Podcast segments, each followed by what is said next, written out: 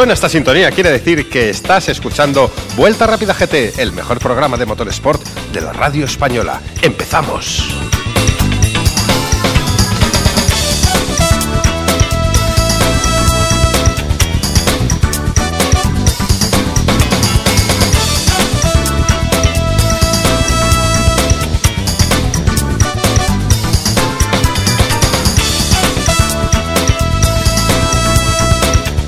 Después de nuestra sintonía, vamos a comenzar con el programa de esta semana. Y es que somos unos viciosos del circuito del Jarama, porque estamos aquí un jueves más y mañana viernes y al otro sábado, porque vamos a retransmitir, ya lo sabéis, en directo el Rally de Madrid. ¿Dónde nos lo podréis escuchar? Pues muy fácil, más sencillo imposible. No tenéis que ir ni a la radio. En nuestra página web www.vueltarapidagt.com. Nada más eh, pinchar en nuestra página saldrá el audio. O sea, es que no tenéis ni que apretar a un botón. O sea, lo hacemos para vagos. Fernando González, buenas tardes. Muy buenas tardes, Ramón. ¿Cómo, se, cómo se, nota que hemos, que hemos comido antes de empezar a hacer el programa? Eh? Venimos con unas energías. Es, es que no echo de menos el patabrava, el jamón racing, que no lo tenemos ahora porque no se va a acabar de tomar una tarta de chocolate y no procede darle al guijuelo. Pero este fin de semana nos vamos a hartar de jamón patabrava porque es uno de nuestros eh, socios en el set que vamos a montar en el circuito del Jarama. Hay gente que le llama nuestro partner tecnológico y es más que eso. Es no, más que eso. Tecnológico es Backspeed. Bueno, este es súper tecnológico. Gastronómico. ¿eh? Gastronómico. Eso es gasolina de, de la buena. De altísimo ¿eh? nivel. Con aditivos. Carlos Enrique de Salamanca, buenas tardes. Muy buenas tardes. Bueno, eh, ¿estás preparado? Eh, bueno, tú ya sabes que yo tengo una cosa que se llama reflejo gastrocólico. ¿Sí? Sí, que ¿Tiene algo que ver con el tentón ovopédico? Mm, no, exactamente. El problema es que yo cuando como, mm, aparte de la siesta, necesito pasar por otro sitio. Pero en fin, aquí aguantando. A ver, aquí en la sala VIP tenemos sitio, lo que pasa es que no hay papel higiénico. Bueno, igual como... Eh, ¿Cuál es la civilización esa que dice que se limpia con la mano izquierda? Eh, las que no tienen papel higiénico, pero tenemos que hablar de esto, en serio, que son, son las 2 de la tarde, es la hora de comer, o sea, mm, hay gente que estará preparando la comida. Es verdad. ¿Es Oye, por cierto, ¿habéis tardado mucho en llegar al circuito del Jarama esta mañana?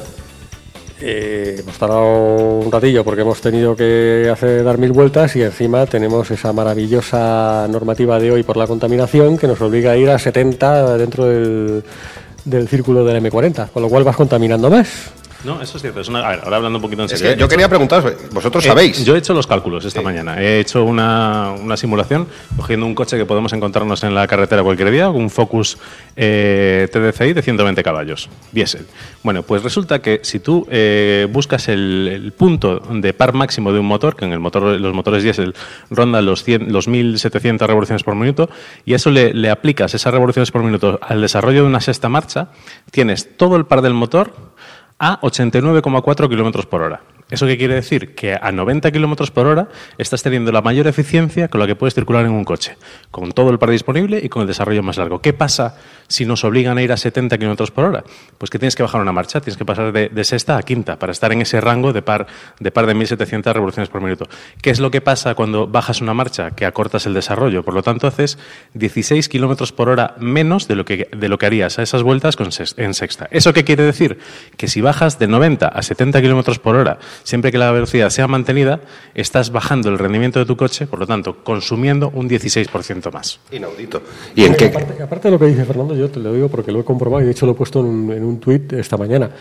Eh, ayer tenía el mismo coche que he tenido hoy, eh, de hecho lo acabo de devolver y lo he cambiado por otro, en concreto era el Peugeot 208 GTI. Uh -huh que lo metimos en By el Peugeot Sport. By Peugeot Sport, exactamente, un coche de 208 caballos, es decir, no es nada ecológico, pero vamos, ayer hice prácticamente los mismos recorridos que hoy, eh, por la M30, parte ciudad y tal, y estaba haciendo, eh, se podía circular a 90, y estaba haciendo un consumo aproximado de 6,5, uh -huh. más o menos, y hoy yendo a 70 no he conseguido bajar de 7 en ningún momento. No, no, está claro. Bueno, hay, afortunadamente estas pruebas hay que hacerlo. Es la primera vez que se hacen la, que encontramos este, este escenario de contaminación en la ciudad de Madrid y es necesario hacer la prueba. Yo creo que dentro de tres días, si seguimos con estas mediciones, no va a bajar la cantidad de CO2 que se emite, estoy prácticamente seguro, porque los coches que están en carretera más despacio y utilizan ese desarrollo más corto están más tiempo emitiendo lo mismo. Por lo tanto, bueno, quizás dentro de unos días nos encontremos que alguien levanta esa prohibición y se vuelve a esos 90 kilómetros por hora, que ya desde los propios fabricantes, cuando, cuando publican los datos de consumo de los coches, lo hacen en ciclo urbano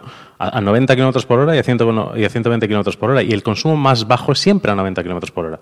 Siempre, insisto, en que la velocidad sea mantenida. Si hay paradas, eh, arrancadas, frenadas y tal, eso ya empieza a cambiar. Pero es que nos estamos encontrando que en, en el caso del día de hoy, que se ha notado un tráfico bastante denso incluso teniendo en cuenta que desde el ayuntamiento se invita a los conductores a utilizar el transporte público, que la gente no, no cumplía siquiera esos 70 kilómetros por hora, estaba circulando a 50, 60 kilómetros por hora por esa ansia, por ese, por ese poco descontrol mental que tenemos cuando tenemos que ir más despacio de lo que debemos.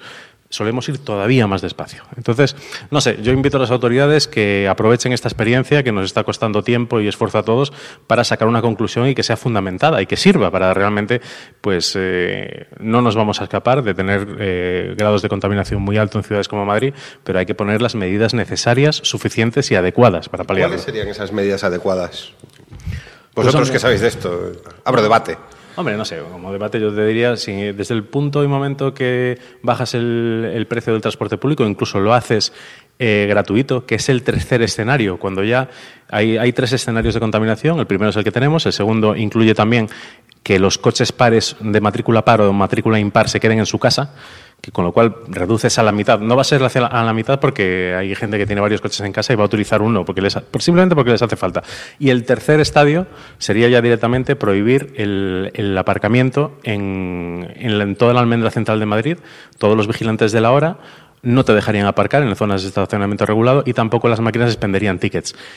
Pero todo eh, pasa no por reducir la velocidad ni por cambiar los hábitos de conducción, sino por dejar el coche en casa. El único coche que no contamina es el que se deja en casa. Y, tú lo que, y, lo que hacer, y el eléctrico. Bueno, el eléctrico contamina, pero de otra manera. Pero sí que es cierto que la única manera de, bajar los gases que se emiten es no emitirlos. No hay recetas mágicas. Por ir a 50, por ir a 40, por ir a 30, no vas a hacer que el coche consuma menos. El coche es, un, es una máquina muy pesada, con un rendimiento energético muy bajo. No nos olvidemos que un coche eh, de, ciclo Otto, de combustión, tiene un rendimiento energético óptimo eh, y teórico de un 30%. El otro 70% se va en el calor por el escape y en rozamientos. O sea, es una máquina hecha para gastar solamente no gasta si está parado. lo que tienes que hacer es que la gente no coja el coche y tenga una alternativa pues equivalente, por, por ejemplo, por el transporte público. Antes apuntabas el tema del transporte público que sea gratuito. Vamos a aclarar una cosa. Aunque, aunque sea gratuito, las cosas gratuitas públicas nunca son gratuitas, las pagamos entre todos, las cosas como son. Sí, sí. O sea, una cosa es que luego, eh, es que el, dinero público no es de nadie, como alguna vez se ha dicho. No, no, el dinero público es de todos. Y si el transporte público es gratuito, nos sale caro a Maleni, ¿no? Maleni, aquella ministra que tuvimos. No, sé quién fue, pero vamos, eh, pero vamos, eh, eso es un disparate, eso es demagogia, las cosas como son. Luego eh, está el tema de la educación vial y la educación, en, no solamente el tema de la educación vial es una asignatura necesaria desde, desde el colegio que prácticamente no se contempla, y luego también está enseñar a la gente a conducir de una manera eficiente. Seguro que más de uno se ha sorprendido cuando yo le he dicho que era un coche de gasolina de 208 caballos estaba haciendo un consumo, yendo incluso por ciudad, de 6,5. Sí, sí, es, es, que, es menos que muchos todo caminos diésel. Menos, exactamente. Entonces lo que tienes que hacer es aprender a hacer una conducción eficiente. De hecho, hay páginas web, incluso de la propia administración, si no me equivoco, que te dan consejos sobre cómo hacer una conducción eficiente. No me acuerdo ahora mismo cómo se llama la, página web de, eh, del Ministerio de Sí, recuerdo que había una campaña de publicidad que hacía Antonio Resines y tal. Bueno, un poquito, era un poquito así chabacana y tal, pero al final eh, reflejaba una realidad. Que el primero que puede hacer que tu coche consuma menos eres tú. Sí. Pero claro, no, no necesariamente limitando la velocidad, sino eh, intentando que el coche vaya en la marcha adecuada, intentando no hacer frenadas, intentando mantener, mantener ritmos constantes y no hacer deceleraciones inútiles. Y eso es una, es una tarea muy difícil. No estamos educados para hacer eso. No estamos. es muy complicado. Yo recuerdo además, eh, ahora que estabas hablando del tema de las no hacer frenadas innecesarias, las frenadas que tienes que hacer en un coche son las frenadas estrictamente necesarias. Recuerdo que Arturo de Andrés, para mí es el maestro de los periodistas del motor. De hecho, el otro día estuve hablando con él y probablemente venga por aquí algún día a hablar con nosotros. Espérate que, cuando nombras a Arturo Andrés nos tenemos que poner en pie, como hacemos siempre en Vuelta Rápida. Hay que ponerse de pie, exactamente. Y recuerdo un artículo que él eh, hizo pues, estando en, Motor Press, era, un artículo interno hablando sobre lo que es conducir bien y conducir mal. Aparte, era un artículo muy extenso y muy, muy razonado de, Arturo, como todas las cosas que él hace. Y recuerdo una frase de aquel artículo que decía, eh, se distingue a un, buen, a un buen conductor de un mal conductor por el número de frenadas innecesarias que hace. Es decir, un mal conductor normalmente hace muchísimas frenadas innecesarias y a lo mejor no hace la necesaria, lo cual acaba en suele acabar en una hostia, con. Entonces, la conducción eficiente, precisamente, uno de los principios básicos, desde, por lo menos desde mi punto de vista, consiste en aprovechar al máximo la inercia del coche, anticiparte todo lo que puedas, ir en la marcha adecuada, no acelerar más de lo necesario. Si acaso acelerar un poquito más cuando estás lanzando el coche, cuando sales de un semáforo, lo lanzas un poco y después mantienes. Ese es mi consejo. Y eso no va en absoluto, no está reñido con la velocidad. Puedes re- realmente hacer cruceros muy altos utilizando estas técnicas y eh, consumiendo uno o dos litros menos. Eso está ahí. Yo os in- invito a los que nos estáis escuchando que investiguéis un poquito más porque el ahorro está ahí. Oye, me voy a meter en un jardín y regular todo el tema de reparto y todo, todo el tema comercial en la almendra central de Madrid, ¿no beneficiaría también al rollo este de la contaminación? Te contesto con otra pregunta. Eh, tú posiblemente hayas comprado cosas en tiendas que han- te ha tenido que traer un mensajero y ha quedado contigo a una hora en un sitio. ¿Cuántas veces ha llegado a esa hora a ese sitio? Pocas. Muy pocas. Es muy difícil regular esta, este gremio porque, claro, yo creo que el propio transportista, que ya su labor es complicada, eh, si el tráfico no se la, no se la digamos, facilita, eh, son causas ajenas a él. Es muy difícil regular una cosa tan compleja como es el, el tráfico. Puedes hacer, yo creo que puedes hacer una serie de directrices que la gente tiene que hacer suyas y cumplirlas, pero yo creo que por la prohibición, por el por coartar la manera de conducir, por limitar la velocidad, por limitar el tipo de coche que tiene que entrar. O sea, los coches que tenemos son los que tenemos, los que nos hemos podido comprar y punto. O sea, a mí me parece absolutamente injusto pues que eh, el coche que tienes tenga que pagar más por ocupar el mismo espacio que otro, porque es más nuevo, porque es menos contaminante en una ciudad. Tú, cuando vas a una ciudad, no, no siempre vas de paseo. Incluso si vas de paseo vas a generar una actividad económica, que ya sea un bar, en un cine o lo que sea. Y en el resto de los casos vas a trabajar. O sea, tú necesitas ese coche y necesitas ese desplazamiento para generar un valor añadido a tu sociedad. Y eso es lo que hablaba Carlos. O sea, si, si tú, por ejemplo, eh, pones el transporte público gratuito, dices, oye, ¿eso quién lo paga? O sea, lo paga el tío que está generando beneficio para esa ciudad haciendo esa actividad. Yo, si puedo ir a trabajar gratis, gastaré menos dinero en transporte que podré gastar en otra cosa. O sea, al final, yo creo que cuando, la- cuando el ayuntamiento dice, no, es que el, el ticket del viaje de metro no paga el coste del servicio, no tiene por qué pagarlo, porque eso ya está pagado. El, el- el poder acceder al centro de la ciudad te permite que una empresa se establezca en el centro de la ciudad, pague sus impuestos, contrate su gente, su gente pague sus impuestos y se quede todo en un negocio muchísimo más local. No se puede tener una, no sé, una percepción de los problemas tan corta como estamos acostumbrados a verlo, de ideas felices, de ideas de, eh, de muerto el perro se acabó la rabia. O sea, no es así. Hay que mirarlo de una manera más global y haciendo un- unos estudios a medio y a largo plazo, que es como se hacen los estudios de verdad. A mí, ¿sabéis lo que me parece fatal?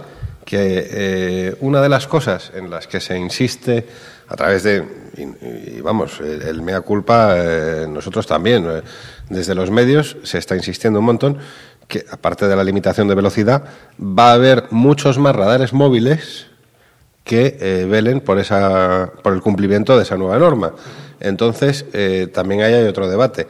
¿Estamos ante una medida realmente eficiente contra la contaminación o una medida, aún más si cabe, recaudatoria, como todo lo que se está buscando? Si quieres que te diga mi opinión, yo creo que es más recaudatorio porque si no, no hubiera sacado los radares móviles.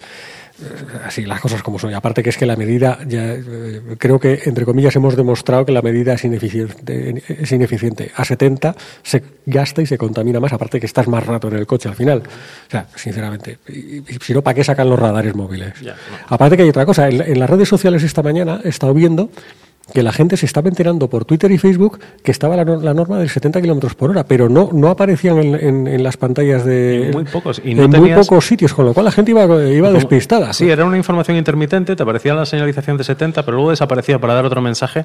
Eh, ¿Quién te garantiza? O sea, que eh, la gente ha visto esa señal. Claro, hay gente que la haya visto y gente que no la haya visto. ¿Y cómo penalizas, cómo sancionas a una persona que no ha tenido acceso a esa información? O sea, no deberías. Y creo que es una multa recurri- recurrible en cualquier caso. Luego, de todas eh, formas, yo in- insisto, o sea, ojalá que aprendamos algo de esto porque yo creo firmemente que no es, una, no es la buena dirección. Pero bueno, a ver si alguien recopila los datos necesarios y los utiliza para hacer un estudio en condiciones. luego hay una cosa que nos pasa, que yo creo que nos pasa a todos, que al final decimos, "Eh, es que la gente utiliza poco el transporte público. Y además no lo decimos en primera persona del plural. o del singular. Es que la gente utiliza poco el transporte público, como diciendo, tío, déjame espacio, yo voy a seguir yendo en mi coche, tú súbete al autobús o al metro. Aparte, bueno, el tema que estabas tú comentando, el tema que has vuelto a hablar del transporte gratuito y demás, ahí creo que nos estamos metiendo en un berenjenal económico y yo de economía pues eh, sé bastante poco. Yo creo que las cosas que son públicas, que teóricamente no cuestan nada, creo que al final acaban costando muchísimo dinero y nos cuestan a todos.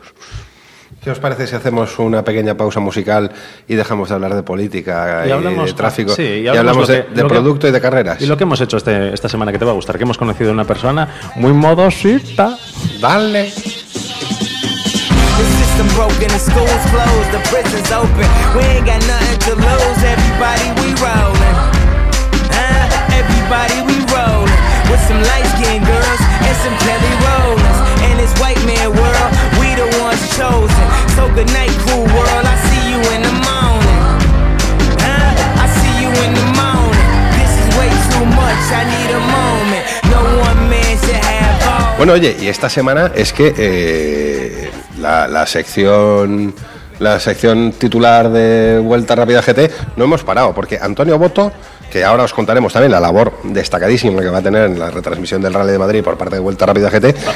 vamos a ver, va a ser un estreno histórico. El, primer, eh, digamos, eh, comunicador que va a contar un rally desde dentro.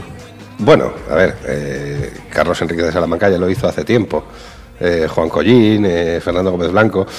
Habéis corrido, pero lo habéis contado después, a posteriori. Sí, exactamente, lo hemos contado después. Claro, claro. Le vamos a poner un walkie a voto y que nos cuente, que vaya cantando el rally en tiempo real y que salga en antena. A ver, tenemos unos walkies atómicos, amarillos, pero, pero realmente eh, no tienen tanta, tanto alcance, son solo 10 kilómetros. Eh, pero vamos a hablar un poco del rally en sí mismo.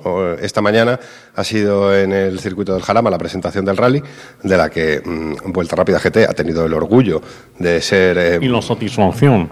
También maestros de, ceremonias.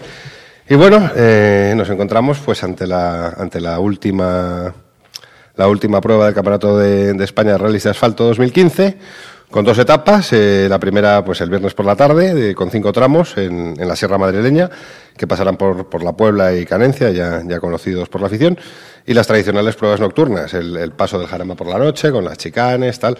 Y luego el sábado, eh, día 14, ocho especiales más, con tres nuevos tramos, conocidos también por la afición, porque quien no conozca Arrebatacapas es que no conoce, no quiere a su padre, o, no lo conoce también. Eh, el herrador y la lancha, y la prueba final, el, último, el último paso por el jarama, que en otras ediciones del rally, pues ahí se ha decidido el ganador final. 180 kilómetros cronometrados para disfrute y satisfacción de, la afición.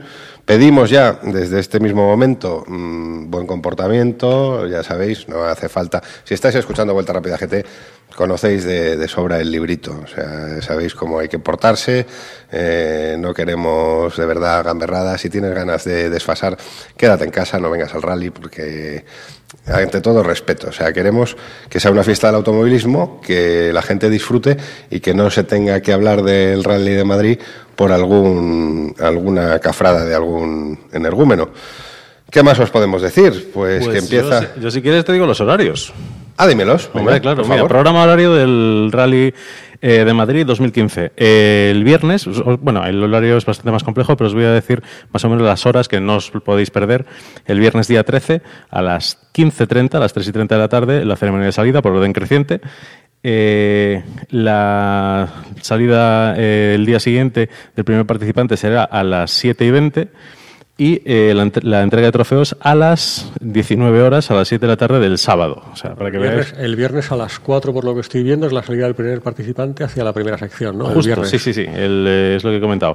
Lo que, no, lo que se me ha saltado. Lo que se te ha pasado. 3 de la tarde, eh, entrada de vehículos en el preparque ceremonia de salida, 3 y media ceremonia de salida, 4 de la tarde salida del primer tramo y al día siguiente, a las 7 y 20 de la mañana, salida del primer participante del Jarama y a las 7 de la tarde entrega de trofeos. Naturalmente, no todo se realiza en el Jarama, es los tramos que había comentado antes Ramón. Y bueno, a ver si podemos también acercarnos a alguno de los integrantes del equipo a, Ávila para contaros lo que está pasando desde, desde allí. Bueno, también nos va a contar, por supuesto, lo que hemos hablado antes, el reportero volante, eh, Antonio Boto que le hemos subido, bueno, se, se ha subido él porque eh, es un chico, aunque sea un chico joven que empieza en esto del copilotaje y tal, eh, le han llamado para, para correr en un vehículo histórico, un Mercedes 450 SLC, si no me equivoco. Precioso. Precioso. Precioso. Bonito, bon- bonitísimo. No le, hace, bonitísimo. no- no le hace falta ni nuestra pegatina. para Pero la va a llevar, la va a llevar. Tenemos aquí cientos de pegatinas. Eh, más cosas. Eh, grandes favoritos, pues eh, como es lógico, Sergio Vallejo, ganador del año pasado, Iván Ares, con, con el Porsche de- del que se va a desprender, que ya ha puesto a la venta, las dos unidades que tiene. Y luego, pues, eh, Fuster, eh, sabíamos que iba a correr, no estaba claro. El ya campeón de España de temporada. Quíntuple campeón de España Quíntuple, ya. madre mía. Sale con un Suzuki de la, de la escuadra oficial de, de los amigos amarillos. Eh, están los, los Opel con Esteban Ballín, Ángela Vilariño, Ángel Paniceres, con los Adam R2, eh, Cristian García, eh, que encuadrado en la categoría N, con- y la Mitsubishi Evo-Cup. Gorkan Chustegui, que aspira a ganar en dos ruedas motrices con el, con el Suzuki oficial. José Luis Peláez y Víctor Senra con los R2. Francima, eh, líder de la Iberia Clio R3. Monarri, que, hablábamos aquí en, el- nuestro estudio del circuito del Jarama, si conseguía juntar un presupuesto para poder estar en Madrid. Finalmente lo ha conseguido, estará con un Evo 10. Y bueno, eh, una gran representación de nuestros amigos canarios que han, han venido, han cogido el avión y el coche en barco para, para estar aquí. Estará, como no puede ser de otra manera, Elba Correa con el programa Mujer y Motor de la Federación Española de Automovilismo. Eh, estará Emma Falcón con un Fiesta R2 de RMC. Estará Gustavo Sosa con un Mitsubishi de RMC también. Y también estará eh, Pablo Suárez, copilotado por David Rivero, que se suman a la Copa Dacia con un, un sandero. Eh, más cosas. Nosotros mm, os vamos a contar también todo el rally, desde la salida a las tres y media desde el circuito del Jarama hasta la entrega de premios el sábado a última hora de la tarde. Y os invitamos, a los que nos escucháis desde Madrid, a pasaros por nuestro set, que estará puesto, si conocéis el circuito del Jarama, en la caseta del club, que pondremos ahí una carpa con, como no puede ser de otra manera, el cortador de jamón de pata brava, cosa ya tradicional en el Rally Comunidad de Madrid RACE Opel desde este año, que estará allí cortando pata brava como si no hubiera mañana y tendremos también un catering para nuestros invitados. Sortaremos regalos en directo, eh, eso sí, para optar a los regalos hay que estar en el circuito del Jarama, cosas muy interesantes que nos están llegando cada día. ¿Y qué más cosas, Fernando? Pues nada, sobre todo las, eh, las- los organismos que están involucrados en el desarrollo de este, de este rally, como pueden ser la Federación Madrileña de Automovilismo, Gulf, Opel, el Jarama Race, Autosport o nosotros mismos, Auto Vuelta Rápida. Sport. Auto Auto Sport. Y Vuelta Rápida GT, que por que bueno, que ya, ya somos unos habituales. Claro, y es que no somos habituales gracias a quién? Gracias al RACE. Porque con el Racing nunca estará solo. Desde 15 euros al mes. Es que pagas 15 euros, te dan una tarjetita que llevas en la cartera, no ocupa nada, la tienes ahí junto a la tarjeta de fidelización, la de la gasolinera, la del corte inglés y, y la visa. Y es que, vamos, tienes un problema. Tienes coche de sustitución, reparación in situ, servicio de intérprete si estás en el extranjero, acceso a salas VIP de los aeropuertos, eh, descuento en el karting del Jarama. ¿Qué más? ¿Qué más? Es que me estoy quedando sin voz. y- y todo, ¿por cuánto has dicho, Ramón? Desde 15 euros. ¿Y dónde se puede conseguir información? Race.es. No se puede comprar más tranquilidad por menos dinero, señores. Nunca estarás solo con el Race, recuérdalo, hazte socio. Música.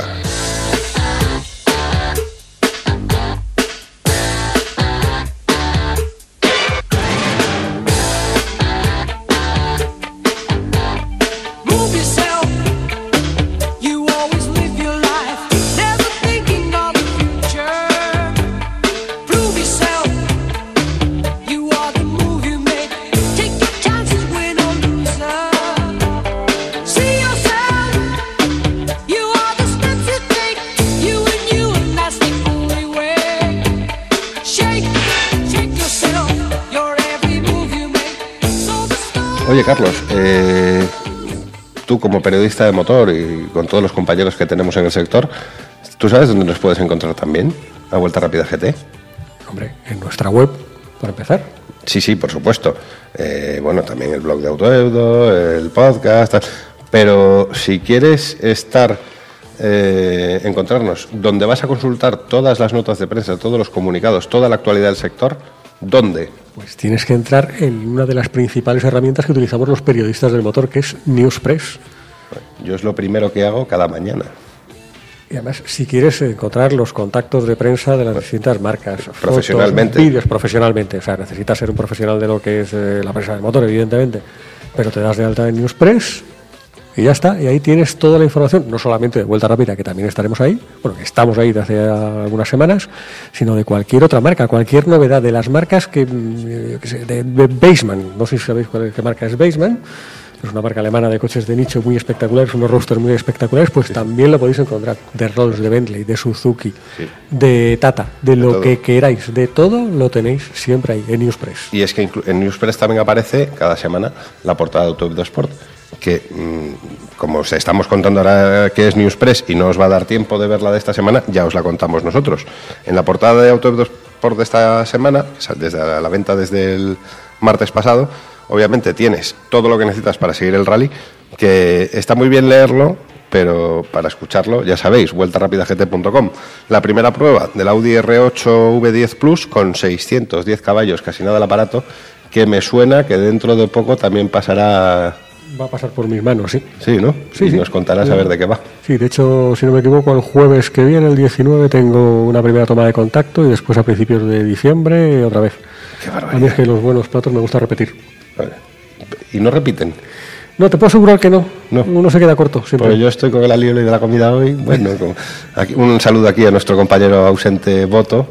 Pues es que Es que oigo está, entrenando. Ya, pero es que yo oigo alioli y me suena la palabra rebuzno. Con- Continuamos con, con.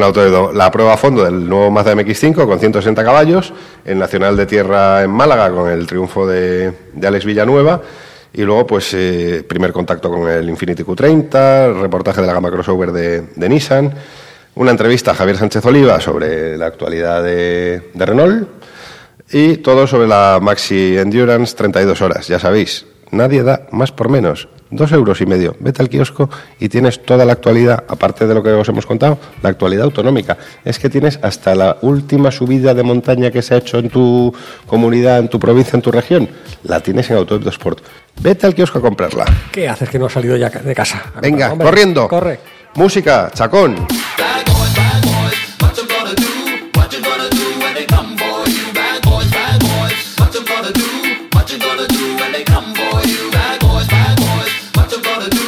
What you gonna do when they come for you? Bad boys, bad boys. What you gonna do? What you gonna do when they come for you? Bad boys. So you wanna know about this badness?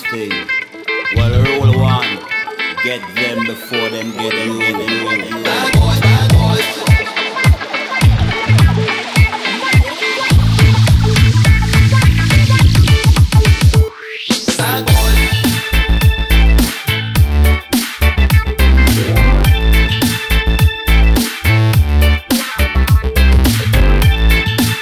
González, cuéntenos su plan de esta semana. Pues mire, señor director, hemos estado. La verdad es que qué difícil es sorprendernos ¿eh? cuando estamos en Qué presentaciones. difícil es hacer el amor en un Sinca 1000. Pues no tengo el gusto, ni el Sin Camil tampoco, porque ya es difícil encontrar unidades en buen estado para eh, según qué actividades, en según qué coches. Pero bueno, vamos a lo que ¿Sabes vamos. de lo que decía la canción? El asiento si se echaba para atrás. Doy fe porque Es tenía que, uno. Hombre, Carlos Enrique de Salamanca es un probador eh, experto y lo mismo te prueba un Audi R8 Plus que un Sin Camil. Es más, las cosas como son. Era mucho más difícil en un dos caballos. Bueno, vamos a lo que vamos. Bueno, basta. Bueno, basta ya. Esta semana estuvimos el señor Carlos Enrique de Salamanca y yo en la presentación de la nueva gama de, de Suzuki, que además, por lo que, lo que os comentaba, que es muy difícil sorprendernos y yo creo que Suzuki lo ha conseguido con una presentación que, bueno, empezando, a- eh, empezando porque en la, la rueda de prensa se pudo disfrutar desde dentro de los coches, había un montón de coches aparcados delante de una pantalla Un enorme. autocine. Era un autocine tal Era cual. un autocine y además te daban palomitas y chuches. ¿Fuisteis juntos? Hombre, claro, sí, pero no. ¿Hicisteis manitas? No, y eso que estábamos en el coche de atrás de todo y no hicimos manitas. Yo es que La fila de los mancos. Carlos, Carlos no es mi tipo. Tiene demasiada barba. Bueno, Menos Pero mal. habló el niño barbilampiño de vuelta rápida. ¿qué- gente. qué- yo lo que pasa es que la llevo, la llevo mucho más cuidada. Pero bueno, el tema es Yo me que afeito todos los días. ayer estuvimos, ayer estuvimos en, la, en la rueda de prensa, pero antes de entrar a los coches, eh, Juan López Frade, director de, Suzuki España, pues nos estaba comentando un poquito el, eh, las bondades de esa nueva gama y de repente él seguía hablando pero le cambiaba la voz. Eh, Además hay un vídeo muy, muy chulo que hemos colgado en nuestra página de Facebook, lo podéis ver si queréis. Y, y Justo Rápida FM, buscadlo en... Ahí hablas de. Y en Twitter creo que también la, he colgado. Y nada, empieza a cambiar la voz y empieza a ser una voz bastante, bastante conocida y reconocible. Y, y nada. como de playback, ¿verdad? Sí, era. Era, Era un co- discurso en playback. Como esas, como esas cosas que hace Florentino Fernández cuando en los anuncios de Suzuki que se pone a hablar en voz de la gente que está ahí, pues fue exactamente lo mismo. Y luego, naturalmente, no podía ser de otra manera, apareció Florentino Fernández, un tío encantador, un tío que estuvo también eh, compartiendo comida con nosotros. Majísimo, y, majísimo, muy buena y- gente. y sí, la verdad es que ha sido el gran fichaje de Suzuki. Y yo creo que el mejor embajador para esa nueva gama que han presentado, que se basa sobre todo en su, en su coche estrella, el coche que realmente eh, copa todas las, la mayor parte de las ventas de esta marca japonesa, que El es el Celerio. El Celerio también, pero sobre todo el Vitara. Además, eh, hasta ahora habíamos tenido la, la oportunidad de, de disfrutar de sus motorizaciones de gasolina atmosférico y ese diésel de 120 caballos que va realmente bien, pero han presentado como novedad el, el nuevo Vitara S. Es el, bueno, un poquito una vuelta de tuerca a, a ese conocido todo camino compacto con esa S que no es ni más ni menos que un motor 1.4 litros turbo alimentado de gasolina y que además que si lo combinas con ese peso bastante contenido para ser un sub que de, mil, de 1210 kilos, pues bueno, pues tienes una aceleración de 0 a 100 en 10,2 segundos, que es bastante, bastante respetable para ese tipo de coche. Además, ese acabado S, pues bueno, tiene mejoras en el exterior, en, en eh, pues bueno, eh, llantas de 17 pulgadas, faros LEDs, una parrilla, una parrilla delantera eh, cromada y, bueno, y en el interior también hay importantes modificaciones, pues sobre todo para hacerlo más atractivo. Naturalmente, aparte de este, de este Vitara, que por cierto, como novedad, va a empezar a montar un cambio TCSS de doble embrague, eh, bueno, ya sabéis, el, el equivalente al que puede ser el PDK de Porsche o el, o el DSG de, de Volkswagen, pero bueno, adaptado a las particulares características de este, de este todo camino. Además del Vitara, pues tenemos el Suzuki Jimny, que a mí me sigue encantando. Sí, nos subimos, nos nos subimos, subimos, a nos dimos una vuelta. Y parece mentira cuánta, cuánta satisfacción se puede sacar de un motor de 1.3 litros de 85 caballos. Sí, la verdad es que sí. Eh, además, el coche era muy cachondo. Y por 13.695 euros. Es un coche que, además, la versión, la versión Hunter, que se pueden quitar los asientos traseros y poner una especie como de bandeja alta, que si eres cazador o si eres un guarro, puedes meter ahí un jabalí sangrando y luego limpiarlo con una, con una manguera. O sea, lo mismo eso que meter unos palos de golf llenos de tierra, lo que Un quieras. jabalí y un guarro es lo mismo. Eh, sí, eh, pero en su modo salvaje. Yo me quedo con una duda. Eh, ¿Apareció Rolf Flynn por ahí? No.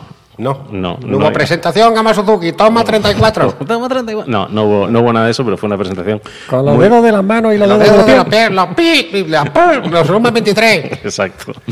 También, además de, estos do- de este modelo eh, tan particular, muy poco visto en la carretera, que es el Jimny, teníamos también varias unidades del Suzuki Celerio que también probamos en este programa, eh, con la particularidad de que es el coche con mejor maletero de su segmento, un coche muy pequeño pero con 254 litros que te permite utilizarlo mm, eh, prácticamente en el día a día. Y, bueno, en la niña de mis ojos, el Suzuki Swift en sus motorizaciones de 1.2 litros de 94 eh, caballos, un diésel también de 1.3 de 75 caballos y el Swift Sport, que yo tengo ganas de volver a meterle mano, que también es un pequeño motor de 1.600 centímetros cúbicos y 136 caballos, que es una verdadera gozada. O sea, si realmente te gusta conducir y disfrutar y exprimir un coche, eh, a veces casi te tienes que olvidar de los pequeños GTI y darle una oportunidad a este coche que es, es realmente eléctrico. Sí, o Además, sea, es el coche que sirve de base a la Copa de, de Rallys. Sí. Además, que no la vamos a tener este fin de semana en Madrid porque sabéis que terminó en el rally de La Coruña histórico. Eh, pero bueno, eh, estará el equipo el, equipo Suzuki en pleno con, con Santi Cañizares, Miguel Fuster y Gorka Txustegui. Entonces, que me quede claro antes de pasar a otro tema. No hubo tema en el autocine, ¿no? No, no, hubo- no hubo tema. Lo, aún- lo único que, la única pega es que el señor Carlos Enrique se comió todas las chuches antes de que yo me diese cuenta y me quedé sin ellas. ¿Las bueno, chuches? Sí, unas chuches, una bolsita de chuches. Soy un golosón.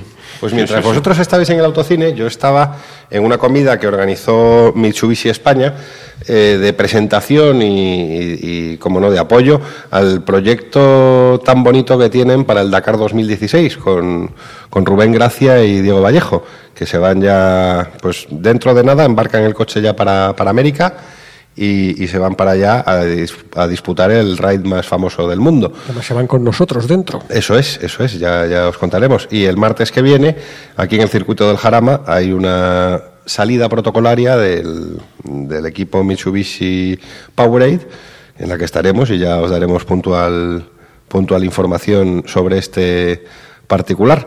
Pero oye, una cosa, lo que estábamos hablando antes de entrar en las actividades de, de Vuelta Rápida GT de la semana, de, las normas estas de tráfico, de las de las limitaciones de velocidad que el ayuntamiento ha puesto en Madrid. Y Fernando Abogada decía que, que el, el- el coche que menos contamina es el coche que se queda en casa. Y yo me planteo una cosa. Si el coche se queda en casa, ¿por qué tengo que pagarle el seguro? Es que para eso hay una solución.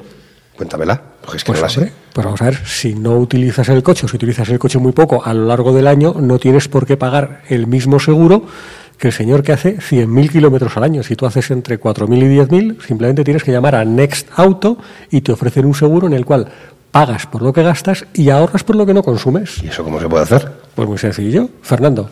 Pues con un pequeño aparatito que se llama Next2Go, que te colocan en el puerto OBD del coche y que además de contabilizar los kilómetros que, circulas con tu coche, es capaz de proporcionarte un montón de información como de velocidades medias, tiene un acelerómetro, tiene un GPS, puedes eh, obtener un montón de datos que no obtendrías de ningún otro seguro. Es un seguro muy tecnológico y en absoluto un seguro de estos eh, de, bajo, de bajo coste. No, es un seguro absolutamente premium con la ventaja de que como pagas por lo que conduces, al final tienes todas las prestaciones por un precio más económico. Qué maravilla. Ahora mismo voy a Next Seguros a que me presupuesten un seguro de esos. Está claro, además eh, tu coche yo creo que es muy de Next Seguros. A por ello.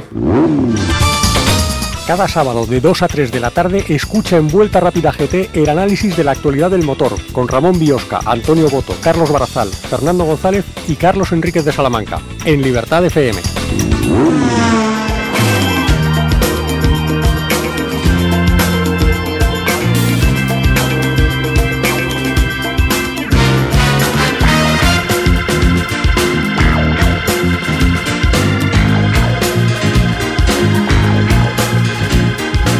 Bueno, y vamos ahora un poco al turrón, al producto, porque hoy traéis una prueba de muchos quilates y muchos caballos. ¿Una prueba o dos? Tres.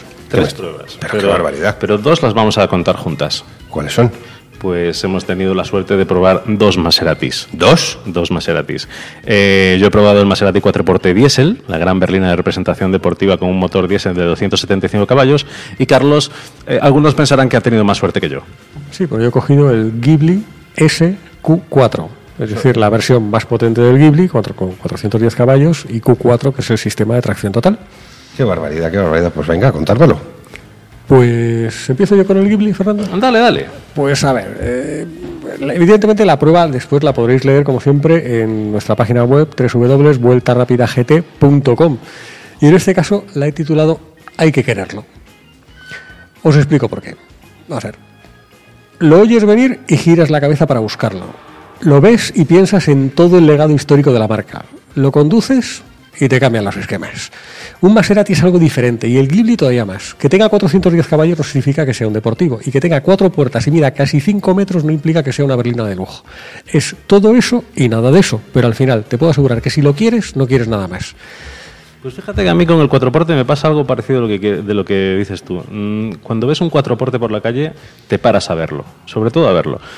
Es un cuando ves el tridente en la calandra delantera ya te llama la atención de una manera que no lo hace el resto de los, de los coches. Y eso que eh, este cuatroporte lleva un montón de años en el mercado, no este modelo naturalmente, pero la saga cuatroporte es, empieza en los floridos años 60 eh, por, por medio de un diseñador llamado Pietro Frua, que fue el primer eh, que diseñó el primer cuatroporte en el año en el año 63. Es un año muy importante porque fijaos que por aquel entonces salió eh, al mercado el Porsche 911, el Mustang o el propio Maserati Ghibli, el primero, el original. Pero en, en ese, en esos momentos en los que ya empezaba a ser, no voy a decir común, porque esos coches en esos años no llegaba al, al- al gran público ni muchísimo menos, pero ya era común encontrarse varios modelos por encima de los 300 ca- eh, caballos. Eran generalmente coupés con motores derivados de la competición coches realmente deportivos. Y por otra parte, tenías Bentley y Rolls, que sí que tenían también eh, motores V8 de más de 6 litros, eh, que también tenían muchas potencias, pero, mucha potencia, pero no se podían considerar deportivos. Es el momento en el que Pietro Frua dice, bueno, voy a hacer una berlina de representación, pero le voy a poner un coche, un motor de carreras. Y ahí es donde empieza un poquito ese, ese carácter, digamos, de magia especial que tiene Maserati y que no tienen otros coches. De hecho, eh, como comentabas, bueno, el cuatro porte, me parece que ya esta es la quinta generación, la primera es efectivamente desde año 63.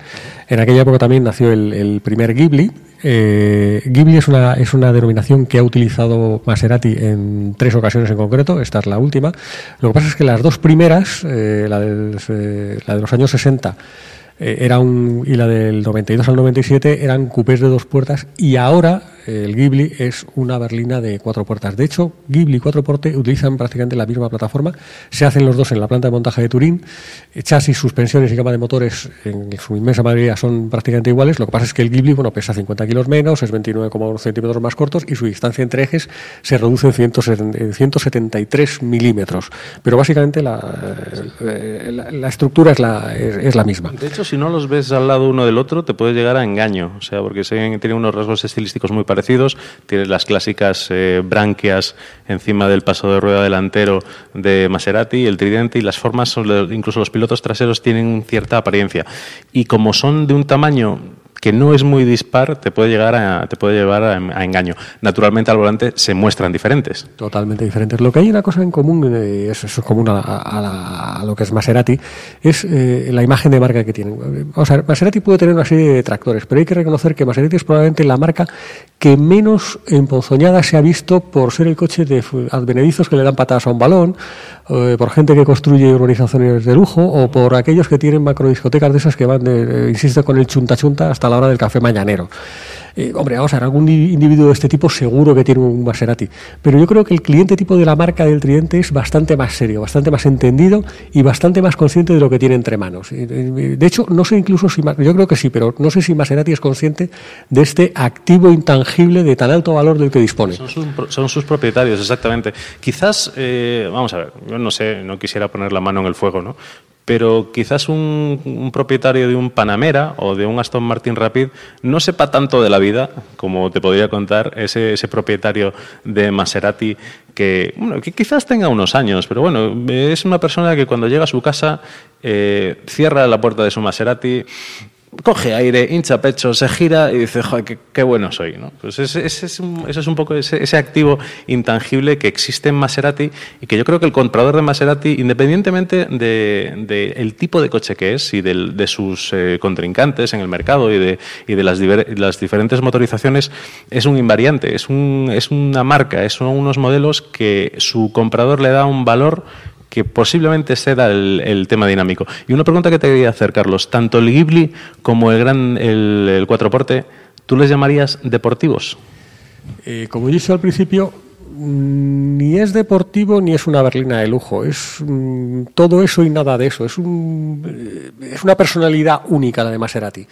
Eh, también lo que estábamos hablando del tema de la, de la imagen de marca y lo que estábamos hablando del tipo de usuario que tiene un Maserati. La prueba luego lo podréis leer. Yo estoy convencido que eh, cuando te cruces con un Maserati, cuando lo veas por la calle, tú fíjate en la gente que va dentro. Yo estoy convencido que nadie de la gente que va dentro del Maserati, no solamente ya el conductor, pero seguro que ninguno de ellos va con una camiseta de esas de rejillas sin mangas, con tatuajes y con piercing. Estoy convencido que no lo llevan. Hombre, yo he ido dentro, no iba vestido de esa manera naturalmente, iba vestido de una manera bastante más tradicional, pero sí que te puedo decir que desde dentro de un Maserati las cosas se ven de una manera un poquito diferente. Es muy difícil encajar, en el caso del cuatro porte, eh, un- en, el, en el entorno del, del mercado de la, auto- de la automoción. Porque vamos a ver, hacer un coche de cero es muy sencillo relativamente, pero es sencillo. Tú coges un segmento, eliges un segmento, eh, diseñas una plataforma, eh, desarrollas una gama de motores que posiblemente estén presentes ya en otros modelos y al final acabas haciendo, hoy en día, la mayor parte de los coches del segmento B y C, sobre todo incluso del segmento D, son puzzles. Son plataformas modulares, en el caso, por ejemplo, de Volkswagen y PSA, son motores modulares, incluso en el caso de BMW, que puedes sacar del mismo bloque eh, en función de ponerle un cilindro más o, dos, o no, puedes sacar un motor de un litro y medio de dos litros. Y eso al final hay mucha labor de ingeniería, no es nada, no es- por eso digo, no es, una, no es una tarea sencilla de hacer, pero es un concepto muy claro y muy limpio. Cuando ya sales de esos, de esos eh, segmentos de gran consumo y te vas a, por ejemplo, a deportivos o te vas a berlinas de representación, la cosa ya es un poquito más, más diferente. Ya no es tan preta porter y empiezas ya a entrar en terreno de diseño desastre. Es muy difícil hacer un buen deportivo, muy difícil hacer una gran berlina y si en el caso de, como pueden ser el cuatro porte o el Ghibli, tienes que hacer las dos cosas a la vez, es una tarea realmente compleja. Bueno, vamos a ver, Maserati, eh, las cosas como son, también hace un poco esto. Maserati es parte del grupo Fiat, eh, comparte una serie de elementos también incluso con Ferrari. De hecho, los- el motor, el V6 biturbo que lleva el Ghibli, se hace en Maranello. De hecho, eh, el motor se hace allí. El motor V6 diesel que lleva el cuatro porte en la prueba que está haciendo Fernando, eh, también es un motor que comparte, comparte el cuatro porte, comparte el, Ghibli y también es un motor de 3 litros V6 que también se utiliza en otros, eh, con otros niveles de potencia, prácticamente con la misma base en, más modelos del, del grupo Fiat. Además, de hecho, es curioso porque es un motor, si no me equivoco, de origen Mercedes.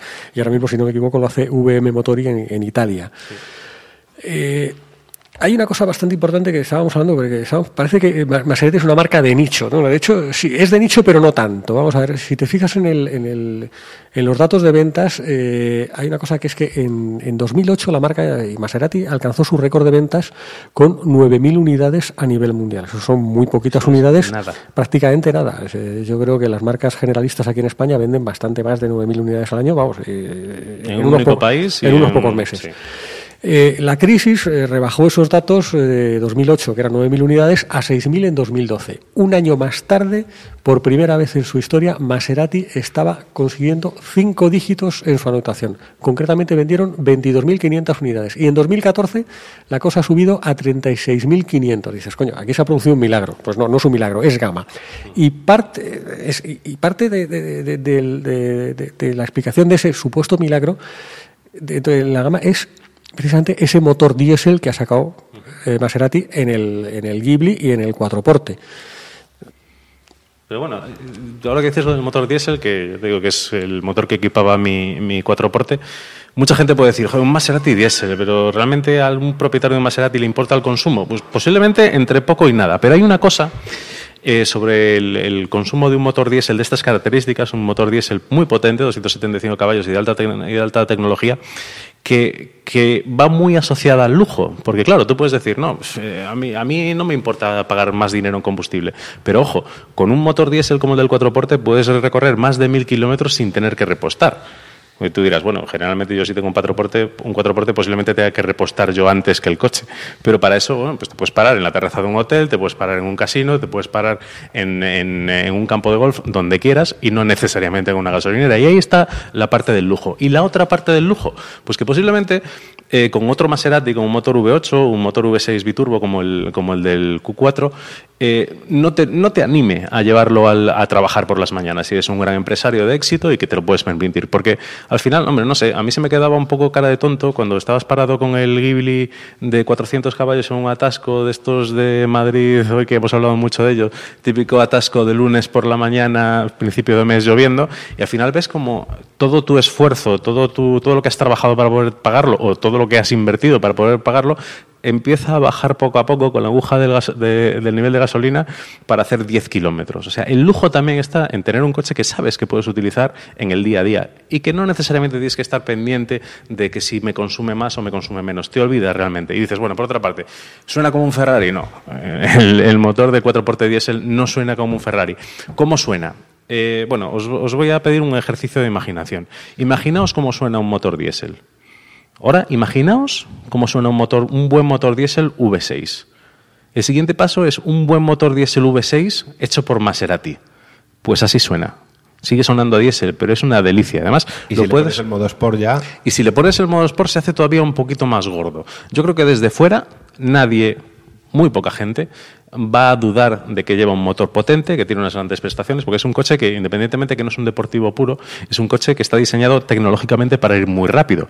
Tiene un sistema de, de dirección Skyhook, tiene un cambio automático diseñado de suspensión, perdón, eh, Skyhook, tiene un cambio automático de ocho marchas de- desarrollado por ZF que funciona realmente bien, más orientado a la suavidad que la rapidez, pero realmente con un coche diésel que da 600 Nm de par, no tienes que andar apurando las marchas. De hecho, las levas que llevan detrás del volante, yo prácticamente no las he utilizado. Prefiero ir conduciendo a buen ritmo, notando cómo cambian los pesos del coche y si es necesario frenarlo al entrar a una curva, en vez de estar reduciendo en un diésel, que realmente la, la retención en un diésel no es nada agradable, confías más en esos increíbles frenos de seis pistones delante y cuatro pistones detrás que te permite frenar donde tienes que frenar y luego seguir utilizando todo el par disponible para salir de la curva muy rápido.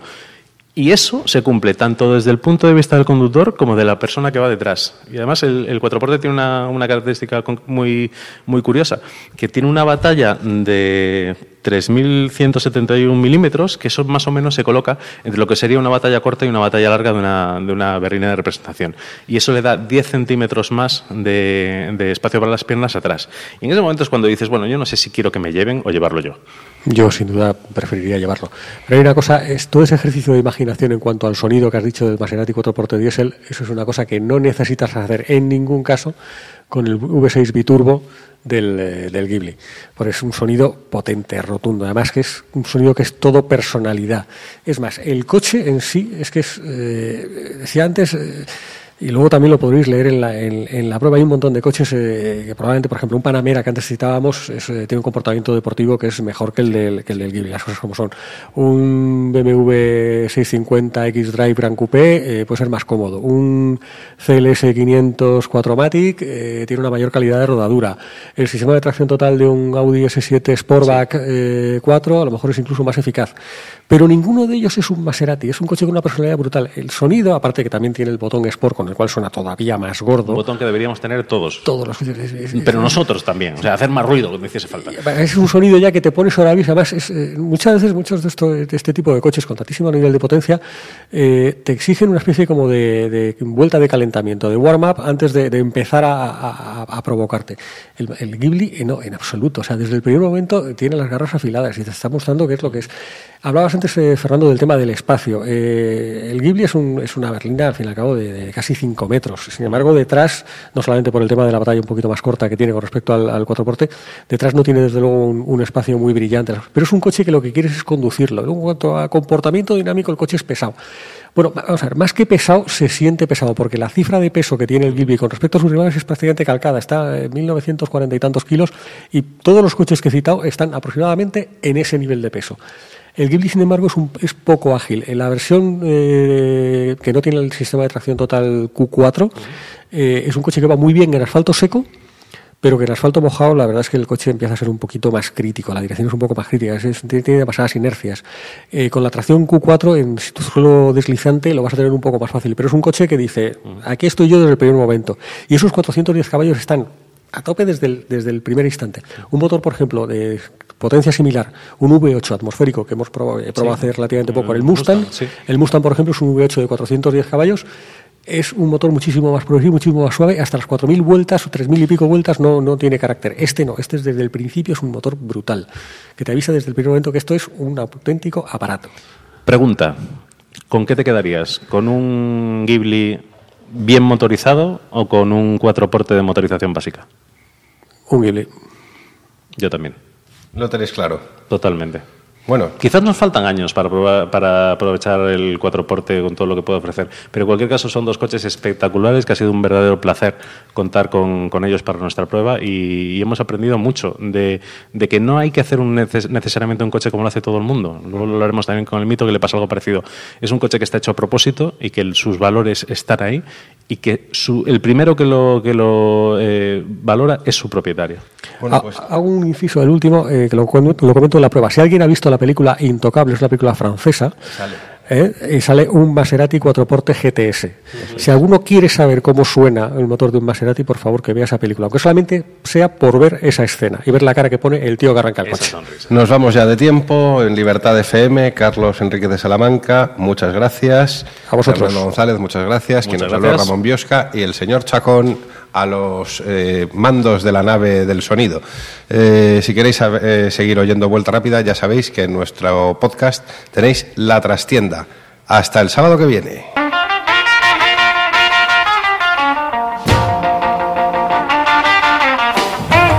Estás escuchando Vuelta Rápida GT, el mejor programa de motorsport y producto de la radio española, en Libertad FM.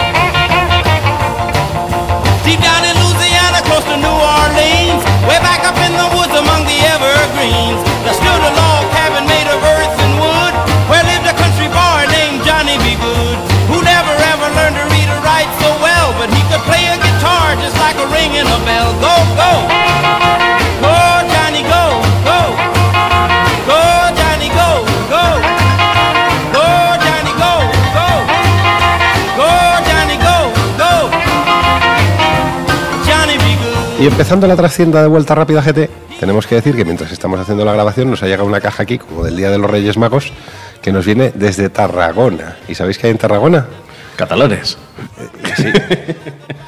Eh, Distrito 901, yo creo que es la empresa líder en equipaciones para equipos de competición, para merchandising, que a partir de este rally de Madrid, pues nos va a llevar a nosotros, iba a decir guapos, pero eso es imposible, elegantes. Discretos a la par que elegantes. Y es Arreglados. que, oye, eh, no es por nada, pero es que mm, compartimos ahora también partner de vestuario con Vallejo Racing, por ejemplo. ¿Qué nivel, Maribel?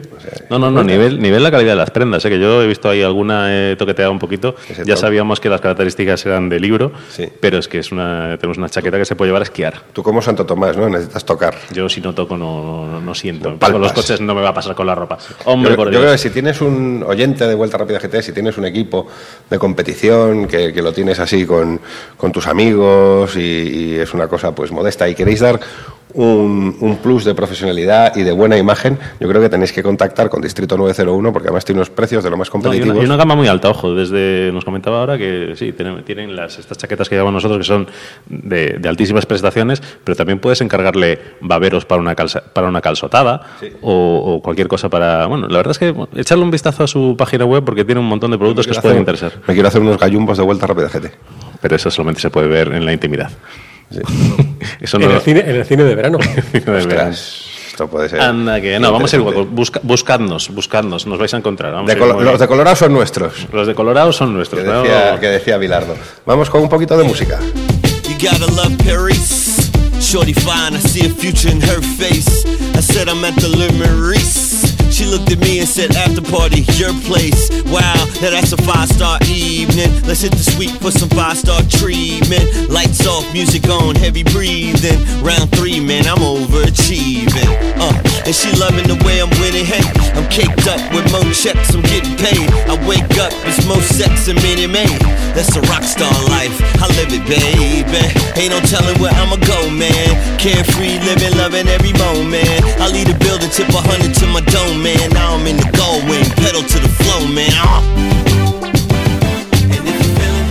Oye, a riesgo de ser pesado, eh, tengo que recordar que este fin de semana en el circuito del Jarama, Vuelta Rápida GT está con todo lo gordo.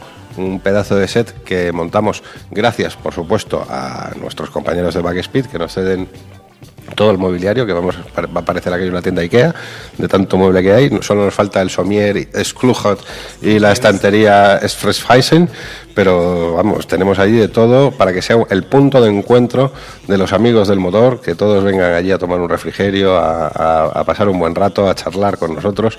Y oye, ¿y dónde vamos a meter todo para traerlo aquí al circuito del Jarama?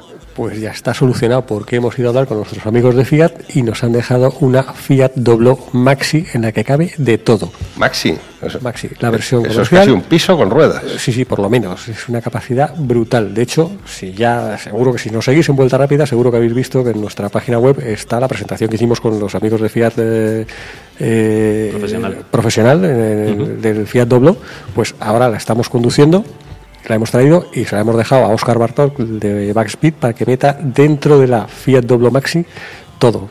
La carpa, los muebles, de todo. Los sofases. Los sofás, La, todo, me- todo. la mesa hecha con un neumático, Sí. las, eh, los taburetes rojos, corporativos, todo. Oye, me ha gustado mucho el Dolo, en lo poco que hemos podido estar en él, porque además por dentro está, eh, digamos, eh, todo el salpicadero y el puesto de conducción es muy de turismo. No, Sí, no de, sé. de hecho, tienes, eh, en nuestra unidad tenía teléfono, Bluetooth, sea, sistema Bluetooth, navegador, elevadoras eléctricos, o sea, tiene de todo. Qué barbaridad. Ah, es que aquí la gente de Fiat hace las cosas bien y nosotros, hombre, como le echamos un poco de jeta, pues le decimos, oye, que necesitamos llevar una carga enorme para montar el mejor set que se ha montado aquí de radio en, en el circuito del Jarama. Este año traemos hasta focos. Si visteis el del año pasado, el de este año os va a sorprender. Eso es. Y cuéntanos que llevas algo más de producto. Sí, naturalmente, llevo algo más de producto, no es... Del un- grupo FCA también. Sí, es del mismo grupo, es un coche italiano, no es un coche, no es un Maserati, no es un coche de, de esa entidad de los que, como el Ghibli o el Cuatro Porte que os hemos comentado. Es pero, un, pero una cosa, lleva un logo histórico en, en todo el mundo del automóvil. Efectivamente, porque es un Alfa Romeo Mito cuadrifolio verde, con Ah. ese motor 1.4 eh, turboalimentado de gasolina que da 170 caballos. Es, es un coche que a mí me ha costado, me ha costado un poco eh, eh, hacer esta prueba, porque Ah, Me, me- me he intentado inspirar en, en el tema de los lobos. ¿Cómo, cómo has titulado la prueba, Fernando? Eh, Una zorra entre lobas. Perdón. No, le he llamado una- un zorro entre lobos, porque al final he pensado un poco. Los lobos cazan en manada, porque es la mejor manera de hacerse con su presa, eso está claro. Viven en manada porque además cada uno de ellos cumple un rol y aporta algo a la manada que la hace más poderosa. Eh, ¿Empezamos a hablar ya de los Vallejo? no, empezamos a hablar de cómo, cómo cazan los lobos. Pero sí que hay una cosa clara eh, que existe en, ese, en una manada de lobos que es la jerarquía. Una jerarquía que no está regida por el miedo, la violencia o los ataques, no, está, está más relacionada con el reconocimiento de las virtudes de cada uno de sus miembros. Y eso evita peleas internas y te permite que la presa no se escape por un quítame allá esas hembras. Pero bueno, eh, a lo que vamos. Os voy a pedir otro, otro ejercicio de imaginación. Cerrad, cerrad los ojos e imaginaos que donde había lobos hay deportivos del segmento B. Y donde está la presa es donde estás tú. Menudo panorama, ¿no? Diréis, bueno, sí, imaginaos en un circuito desierto sin excusas donde esconderte, ni normas de tráfico donde cobijarte. Ante ti, mirándote fijamente y así en semicírculo, tienes al Mini Cooper S, al Corsa OPC, al Clio RS, al Fiesta ST, al DS3 Racing y al Polo GTI. Y como no, al Peugeot 208 GTI PSP que también hemos probado. Más o menos cada miembro de esta curiosa manada ronda los 200 caballos, pero no pueden ser más diferentes porque, como los lobos, eh, uno, cada uno se caracteriza con una cosa diferente. Uno de ellos se caracteriza por su fuerza en bajas, otro por el funcionamiento de su diferencial y su aplomo, otro por un rapidísimo cambio deportivo, otro por carácter y puesta a punto, otro por el equilibrio y sobriedad y el último por un excelente comportamiento en curvas lentas. La manada es consciente de sus diferencias, pero de hecho parece como si cada uno de ellos quisiese ser mejor, el mejor en solo un aspecto con- concreto, para que al final se repartan la tarta. Eh, de esta manera te, te garanti- te garantizan que la presa, que eres tú, no te vas a escapar. Pero lo que sí que tienen en común todos estos deportivos del segmento B es que son fuertes, rápidos y resistentes y abarcan casi cualquier anhelo de deportividad que quieras encontrar en un coche de 4 metros de largo. Pero mientras esperas o sea, petrificado totalmente a ver cuál de ellos que tienes enfrente te debe pegar la primera dentellada, quizás no has reparado en otro utilitario que en lugar de erizar el lomo y enseñar los dientes de frente, está como un alto agazapado a la espera. Ese, precisamente, es el Alfa Romeo Mito QV. Es un poco menos corpulento que el resto del segmento B, su motor es el que menos cubica porque solamente es de 1.368 centímetros cúbicos, y con 170 caballos es, menos potente que cualquiera de ellos. Tiene una aceleración de 7,6 segundos en el 0 a 100 y en el caso de que todos esos lobos se abalancen sobre ti, creo que llegaría, sería el último en llegar a ti. Pero el mito no pretende pelear por lo que queden de tus restos, de tus restos una vez que hayan pasado por tus huesos toda la manada de coches hechos para correr. El mito busca una presa que se ajuste a su manera de cazar y lo hace con inteligencia más que con fuerza bruta. El Alfa Romeo Mito no busca un conductor cualquiera, busca alguien que valore ese cuore esportivo, sea lo que sea. Yo no sé si el cuore esportivo existe o es meramente marketing, pero solo valorarás al mito si antes has valorado a su casa, a Alfa Romeo. Y es algo que la gente, mucha gente es todavía incapaz. Y es una pena porque desde los años 80 ha llovido mucho para alguna marca. Y en el caso de una muy conocida que está en boca de todos los telediarios, todavía le están cayendo chuzos de punta. Pero en el caso, en el caso de este mito QV, su presa favorita es una, es una presa que valora los detalles, eh, el hecho diferencial, la excepción a la regla. Por eso el interior del mitro es, es tan italiano. Es un poco preciosista en el diseño, valora los guiños a los cuadros de mandos y relojes de sus deportivos de los años 60 y no le preocupa tanto la que la ergonomía estropee el paisaje que ves cada mañana cuando te subes a él. El hábitat de la presa típica del mito, o sea, tu hábitat, eh, no lo encontrarás en los track days ni en las cunetas de los rallies. El territorio de caza del mito puede variar en función de la época del año, de las migraciones de sus presas, y yo creo que eso está basado sobre todo en la evolución de ese sistema DNA que le permite precisamente eso, cambiar de hábitat. Elige entre las carreteras secundarias, por un lado, las abarrotadas eh, calles de las ciudades o las lluviosas autopistas en invierno, utilizando el modo deportivo, el normal o el, o el all weather.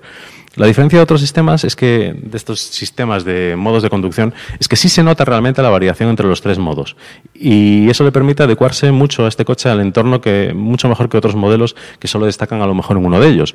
Si a esto le sumamos el cambio de doble embrague TCT con levas en el volante, que es el mismo sistema que monta el Julieta QV o el 4C, aunque sí que es cierto que con modificaciones en cuanto a desarrollos y en cuanto al software que, que emplean, tenemos ante nosotros dos armas evolutivas que le permiten al mito llegar a presas que nunca alcanzarían modelos menos sofisticados que él.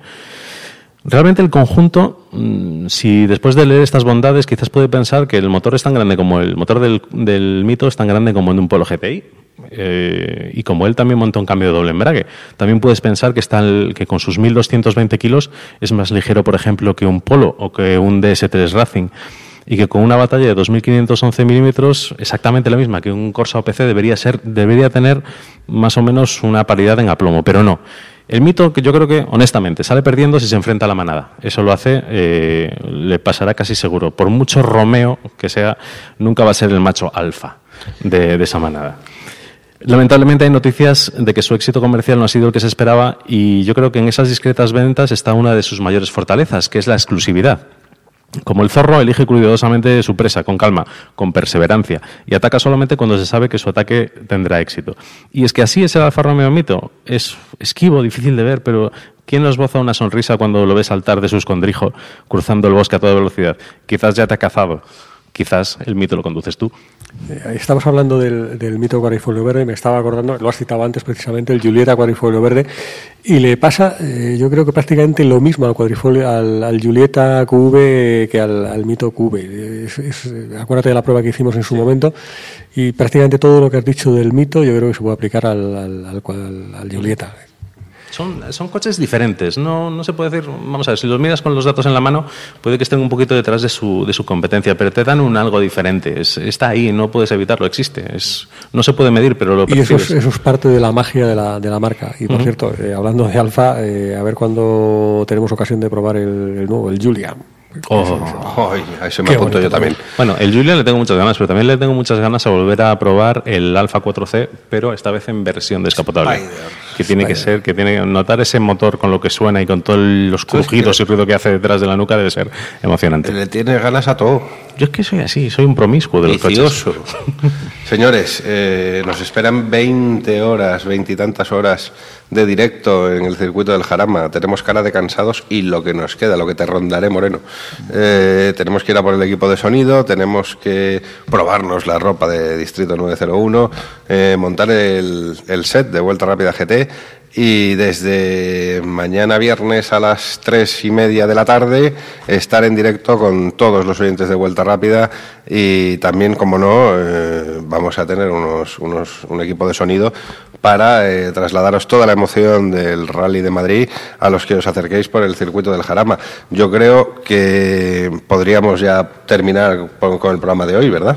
Y terminamos por hoy os esperamos en el sexto Rally Comunidad de Madrid Race Opel. Opel. Es que tiene un nombre larguísimo. Como, los- como le gusta a Fernando. Hombre, hombre, por favor.